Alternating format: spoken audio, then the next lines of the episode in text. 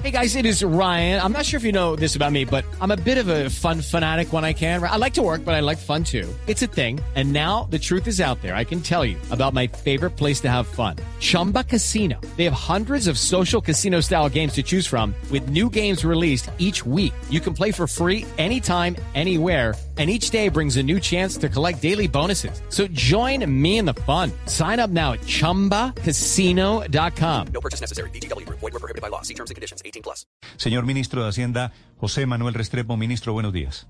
Muy buenos días, Néstor. Un saludo a usted, a los integrantes de la mesa de trabajo y a todos los oyentes de Blue Radio. Ministro, el presupuesto crece casi 4%. ¿Qué refleja este presupuesto que usted aspira a que le apruebe el Congreso de Colombia? Este presupuesto, Néstor, es un presupuesto que recoge un año, llamémoslo distinto, un año en donde todavía seguimos en una crisis económica, sanitaria y social, donde enfrentamos una triada de desafíos, el desafío de lo social, del crecimiento y la reactivación, pero también donde enfrentamos el desafío fiscal, es decir, de ir haciendo el ajuste gradual, progresivo y ordenado en nuestro déficit fiscal, en donde también tenemos que ser conscientes de que si ya se aprueba la ley de inversión social, vendría la eliminación de la suspensión de la regla fiscal eh, y por lo tanto avanzaríamos de nuevo a lograr eh, que este tema de la regla fiscal se active en Colombia y en donde se necesita también un crecimiento, un crecimiento de la economía. Entonces, pensando en eso, se habla de un presupuesto de 350 billones de pesos, de los cuales el funcionamiento es del orden de 210, crece al 3%. Es importante decir que hicimos el esfuerzo por tratar de limitar ese crecimiento a lo que pudiéramos lograr mínimamente posible en el marco de ese compromiso de austeridad y eficiencia en el gasto público, pero también se contempla una inversión de 62 billones que crece al 6,2%, buscando con eso no apagar la mecha de la reactivación y contribuir a que haya crecimiento en la economía. Ese es el propósito de este proyecto, en donde además estamos en un año que es electoral y también tiene costos adicionales.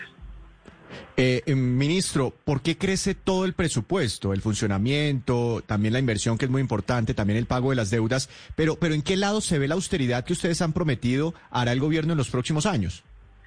Mire, nosotros tenemos que ser conscientes, absolutamente conscientes de que el 80% de un presupuesto de la nación siempre tiene inflexibilidad a la baja, en razones constitucionales, legales o de otro orden. Yo le doy un dato, por ejemplo todo lo que es el sistema general de participación, que vale 49,6 billones, pensiones, salud, el apoyo a instituciones de educación superior oficiales, los fondos de eh, estabilización de precios de combustibles, todo el proceso electoral, las sentencias, todo eso suma solo 140 billones, que son ya inflexibles a la baja. Súmele a eso todo lo que son amortizaciones de deuda pública e intereses de deuda pública, que son fácilmente unos 80 billones, luego ya con eso también tendríamos otro elemento de inflexibilidad. Con eso lo que digo es que el 80% es inflexible. ¿Dónde lo podemos demostrar? Le voy a poner un caso. Adquisición de bienes y servicios. Nosotros allí estamos reduciendo eh, esa adquisición de bienes y servicios en 0.6%, haciendo ese esfuerzo. Entonces, en, crecimiento personal estamos contemplando solo lo que la Constitución plantea, en este caso, que son los acuerdos que se hacen para el crecimiento de, de la remuneración de funcionarios públicos, de tal manera que el crecimiento es del orden de 5.3%, muy limitado a lo que se está estimando en incremento de salarios, no creciendo en la masa burocrática. Luego hay un esfuerzo en esa dirección hasta donde nos es posible sobre la base de la inflexibilidad de ese presupuesto. Ministro, eh, estos programas sociales, ingreso solidario, familias en acción, los programas para garantizar, mantener, eh, proteger empleos, etcétera, ¿están garantizados aquí en este presupuesto o para eso será necesario y obligatorio que se apruebe la reforma tributaria también?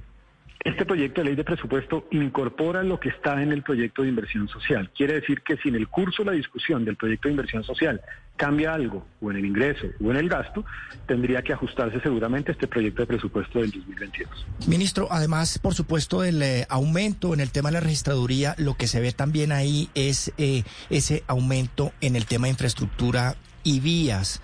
¿Cómo eh, va ese, ese, ese plan? Efectivamente, uno de los sectores que, crece en este presupuesto es el sector de infraestructura y ese sector de infraestructura crece por varias razones, crece más o menos al 4%. Crece por los temas de vigencias futuras, pues hay una cantidad de estos proyectos que van a requerir, que requirieron vigencias futuras que se implementan para el próximo año.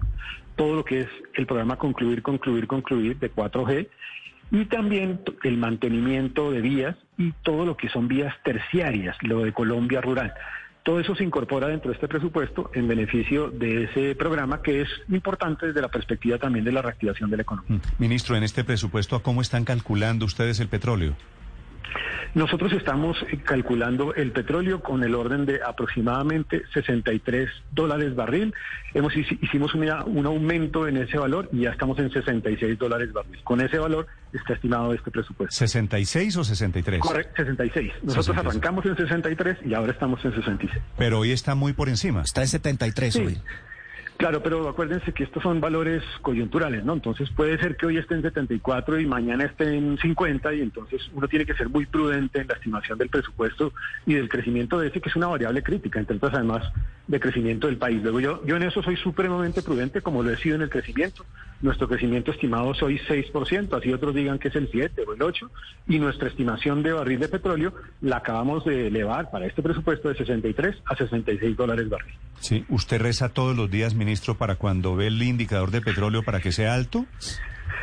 Yo rezo todos los días para que nos vaya bien en esta reactivación, para que nos vaya bien en el precio del petróleo, para que logremos de verdad que la economía genere más empleo, porque sinceramente eh, de eso dependen las sorpresas positivas que tengamos hacia adelante. ministro, cuando uno empieza a ver sector por sector y cada una de las asignaciones, me llama mucho la atención el presupuesto que tendrá el otro año la presidencia de la República. Cae como de 5,89 billones a un billón de pesos. Es el que más cae, cae un 83%. Eh, ¿le, van a dejar la, olla raspada al próximo presidente? Ahí hay que tener en consideración, pues parte de la técnica de esta presupuestal es que dentro de presidencia estaba el tema de la unidad de riesgo, que es el tema de, eh, que se encargó de todo el proceso de vacunación. Entonces, ahí hay una cantidad de gastos que seguramente no se incluirán a partir del año 2022. En parte se explica por eso, pero créanme que también va a haber un esfuerzo también de austeridad en el gasto público en presidencia de la República. Pues me imagino que ese es el sentido de esa caída evidentemente brusca en ese presupuesto. Gracias, ministro. Muchas gracias, Néstor. Un saludo muy especial. Es la explicación del Ministerio de Hacienda, un poco con la hoja de ruta alrededor de las platas, las finanzas públicas para el año entrante. With the Lucky Land slots, you can get lucky just about anywhere.